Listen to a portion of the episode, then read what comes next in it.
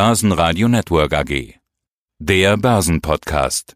Ja, mein Name ist Andreas Scholz aus Frankfurt am Main, hier vom Finanzplatz Frankfurt von der DFV Eurofinance Group. Einmal im Jahr machen wir die große Eurofinance Week und jede Woche hier mit dem Börsenradio sozusagen unseren Weekly Talk aus Frankfurt.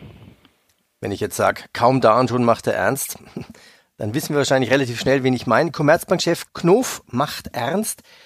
Harte Maßnahmen bei der Commerzbank, tausende von Stellen sollen wegfallen. Na, Knof hat's leicht. Ne? Er kommt von einer anderen Bank, dann sagen, gut, ich habe keine Beziehung zu den Kollegen bis jetzt über Jahre aufgebaut.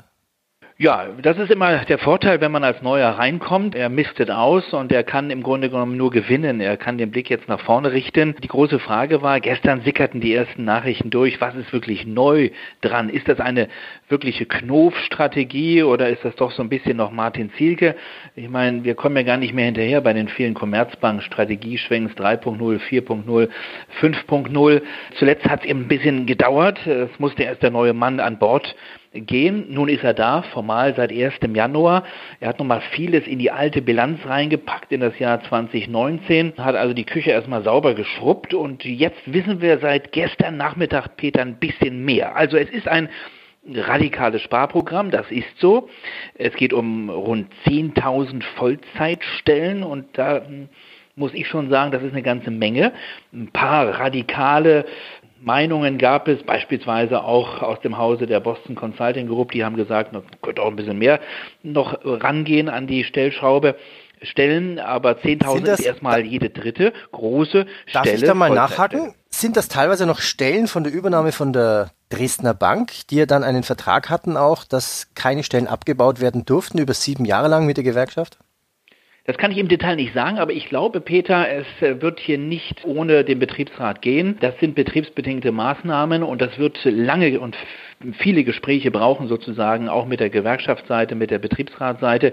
Dafür ist dieser ähm, Stellenstreichungsumfang zu groß und es sind im Vollzeitstellen und das kann durchaus auch hier Mitarbeiterinnen und Mitarbeiter betreffen, die schon viele Jahre dabei sind und äh, es gab, du hast es angesprochen, viele Veränderungsprozesse bei der Commerzbank und das muss jetzt sozusagen alles verdaut werden. Also eine äh, beträchtliche Zahl. Es gab immer wieder auch, wie gesagt, Zahlen, die waren noch mal etwas drüber gehandelt worden, aber jetzt wissen wir Pi mal Daumen, um welche Anzahl es an Stellenstreichungen geht. Und noch eine wichtige Zahl, Peter, die Zahl der Filialen, die gestrichen oder die reduziert werden soll, ist auch beträchtlich von 790 auf etwa 450. Noch ein wichtiger Punkt, man will sich aus dem Auslandsgeschäft zurückziehen. Ich denke, das ist richtig.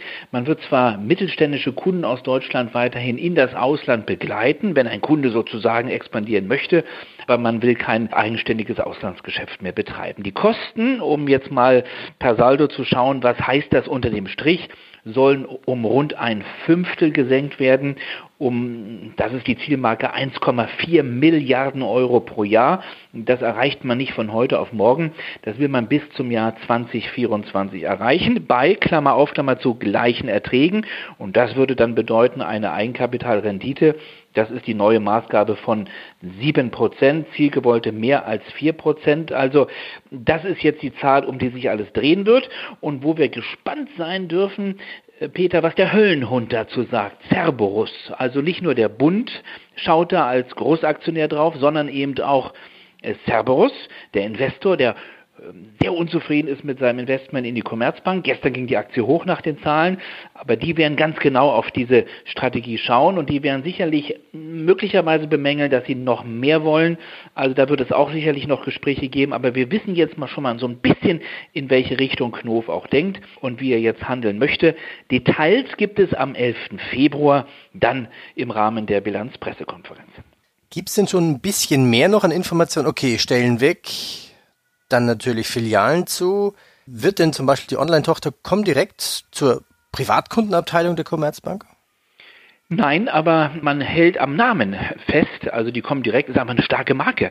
Und es gibt äh, Kunden, die sagen, wir sind und wir fühlen uns als Kunden der Comdirect und wir wollen nicht Kunden der Commerzbank werden. Das ist sehr, sehr interessant und äh, darauf reagiert man, darauf lässt man sich ein und sagt, okay, die Comdirect bleibt als Marke eigenständig und hat auch eine eigene Zielgruppe, die sie anspricht, übrigens ja sehr erfolgreich, aber man setzt alles auf eine eigene oder auf eine einheitliche technische Plattform. Das heißt, Commerzbank Commerzbank und Comdirect werden angedockt an eine technische Plattform, um Skaleneffekte auf der Kostenseite zu erzielen. Aber der Markenauftritt bleibt, so habe ich es verstanden, eigenständig. Das ist alles, glaube ich, auch richtig so gedacht. Insgesamt muss man sagen, ist zu viel Zeit ins Land gegangen, egal was jetzt da auch entschieden wird. Wir haben fast ein Jahr Stillstand bei der Commerzbank. Nachdem die Fusionsgespräche mit der Deutschen Bank beendet wurden, hat äh, Sewing sozusagen einen klaren Kurs für die Deutsche Bank eingestellt und äh, bei der Commerzbank setzte man auf das Thema Zeit, wartete erstmal ab, äh, bastelte an einer neuen Strategie dann musste Zielke gehen, weil der Druck zu groß war, auch der von Cerberus. Und seitdem sind äh, wiederum mehr als sechs Monate vergangen. Und diese neue Strategie wird man auch nicht von heute auf morgen umsetzen können. Also ich würde sagen, insgesamt hat das Ganze der Commerzbank nicht nur Geld gekostet, sondern sehr viel Zeit, rund ein Jahr, würde ich schon sagen.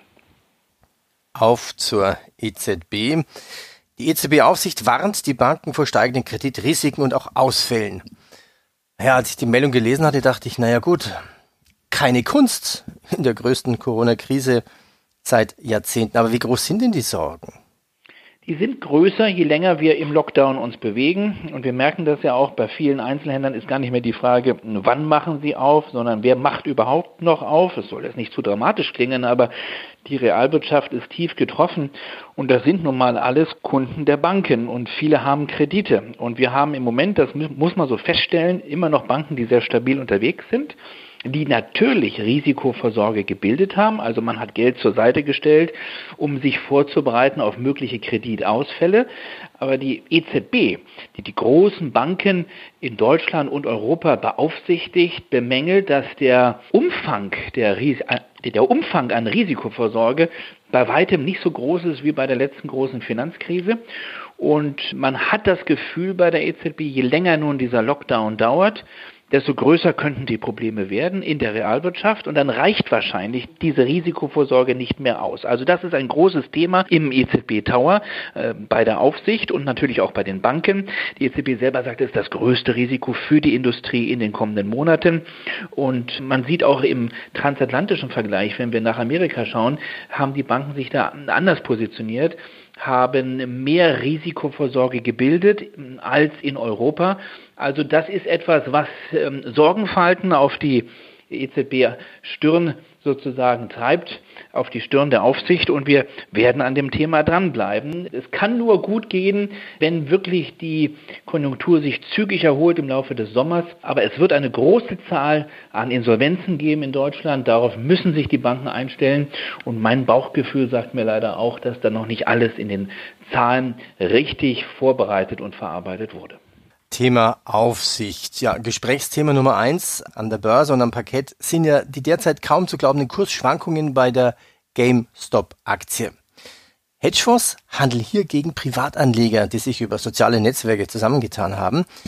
Warta ist in dieser Woche auch auffallend dabei, ja, Opfer von Shorties oder Hedgefonds. Ist das eine, eine Sache für die Aufsicht? Das muss ein Thema sein für die Aufsicht. Wir haben das Thema ja auch bei Wirecard gehabt, das Thema Short Selling. Es ist ein Instrument, was äh, legal ist, wenn man sagt, welche Position man hat als Shortseller. Da muss man transparent sein. Es ist eine Handelsstrategie sozusagen, aber was wir jetzt natürlich an der Wall Street erleben, ist ja so ein bisschen Occupy Wall Street. Das ist David gegen Goliath. Das ist sozusagen das Nutzen sozialer Netzwerke, dass sich abstimmen auf Seiten kleiner, vieler kleiner Anleger, um gegen die Großen konzertiert vorzugehen. Hoch, hoch spannend zeigt aber zugleich natürlich auch, in welcher Marktphase wir uns bewegen. Das zeigt, äh, die Märkte sind in einer Übertreibungsphase. Hier sehen wir aus meiner Sicht immer mehr das Casino. Und ja, das ist ein Thema dann auch für die Aufsicht. Die muss das beobachten. Und zwar nicht nur in den Vereinigten Staaten. Da ist dann die FED in Washington für zuständig. Es ist möglicherweise auch ein Thema für die neue US-Finanzministerin, für Janet Yellen.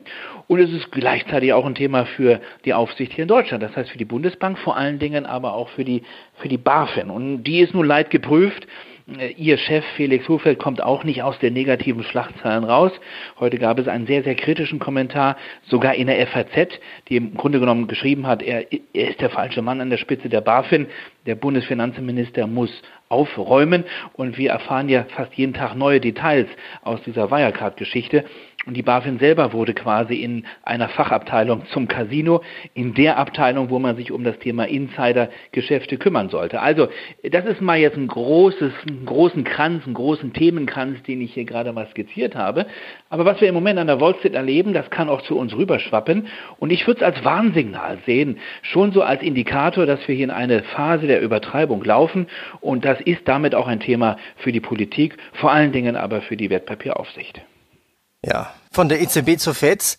Diese Woche gab es ja die ersten FED-Informationen im neuen Jahr. Was waren denn die Kernaussagen? Ja, und kann auch sagen, FED-Chef Paul hat die Amtszeit von Donald Trump überstanden. Zeitenwende in den USA.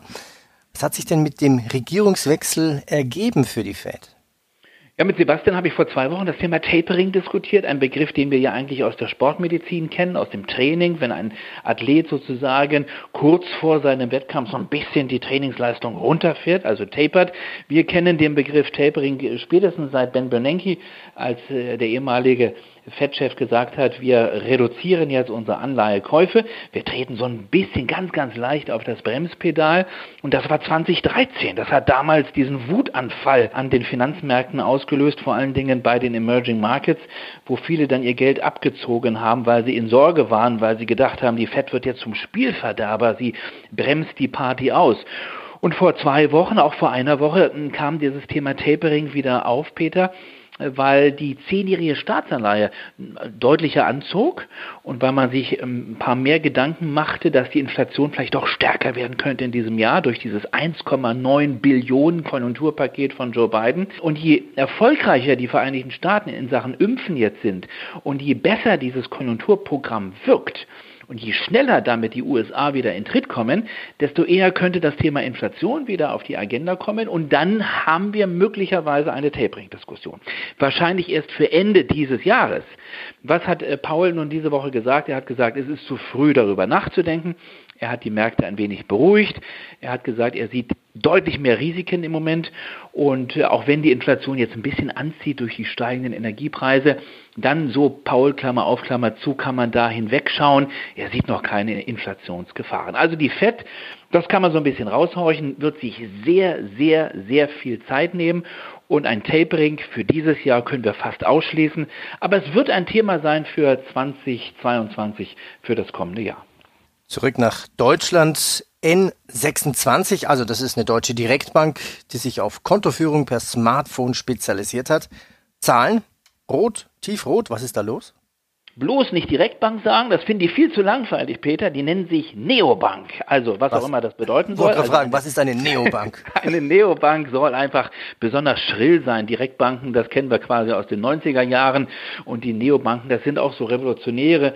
Die wollen eben die klassischen Banken angreifen. Eine Neobank möchte nicht mit einer klassischen Bank was zu tun haben. Die wollen auch nicht mit einer klassischen Bank kooperieren. Fintechs kooperieren ja, suchen ja auch den Allianzschluss sozusagen also die, den, den Bund äh, zu einem klassischen Player. Und da sagt eine Neobank, nein, wir setzen auf unsere eigene Positionierung, auf unsere eigene Stärke. So, das ist also eine Neobank. Es ist ein Fintech. Es ist das am teuersten bewertete Fintech Deutschlands. 3,6 Milliarden Euro Bewertung. Und jetzt schauen wir uns mal die Zahlen an. Die sind wirklich tiefrot. Diese Neobank N26 aus Berlin hat uns einen Einblick gegeben, äh, gerade jetzt vor wenigen Tagen in das Jahr 2019. Umsatz etwa 100 Millionen Euro. Und jetzt kommt es festhalten, Verlust 217 Millionen Euro. Also der Verlust doppelt so groß wie der Umsatz. Man hat wie viele Kunden? Sieben Millionen. Das hört sich erstmal viel an. Aber mit den meisten dieser sieben Millionen Kunden machen die gar kein Geschäft. Die haben ein, ein kostenloses Konto eröffnet aber äh, nur wenige Kunden, man munkelt so 2,3 Millionen von den sieben, sind überhaupt ertragsrelevant. So nennt es jedenfalls die Geschäftsführung von N26. Bis Ende des laufenden Jahres wollen die ja zumindest in Greifweite eines Gewinnes kommen. Bisheriger Gesamtverlust, der angelaufen ist, 400 Millionen Euro, 1500 Mitarbeiter. Ich würde sagen, das ist schon eine heiße Wette, aber das zeigt, wie die Märkte im Moment solche Neobanken bewerten, mit sehr, sehr, sehr viel Fantasie. Ähm, diese ersten Zahlen sind auf den ersten Blick ernüchternd. N26 muss es gelingen, sozusagen jetzt hier ein Ertragsmomentum zu starten und wirklich aus diesen Kundenbeziehungen auch Geschäft zu machen. Bislang hat das noch nicht funktioniert. Dann sage ich herzlichen Dank für das Update dieser Woche. Waren spannende Themen dabei. Danke dir, Andreas. Ja, danke, Peter. Tschüss. Börsenradio Network AG. Wir machen Börse hörbar und verständlich.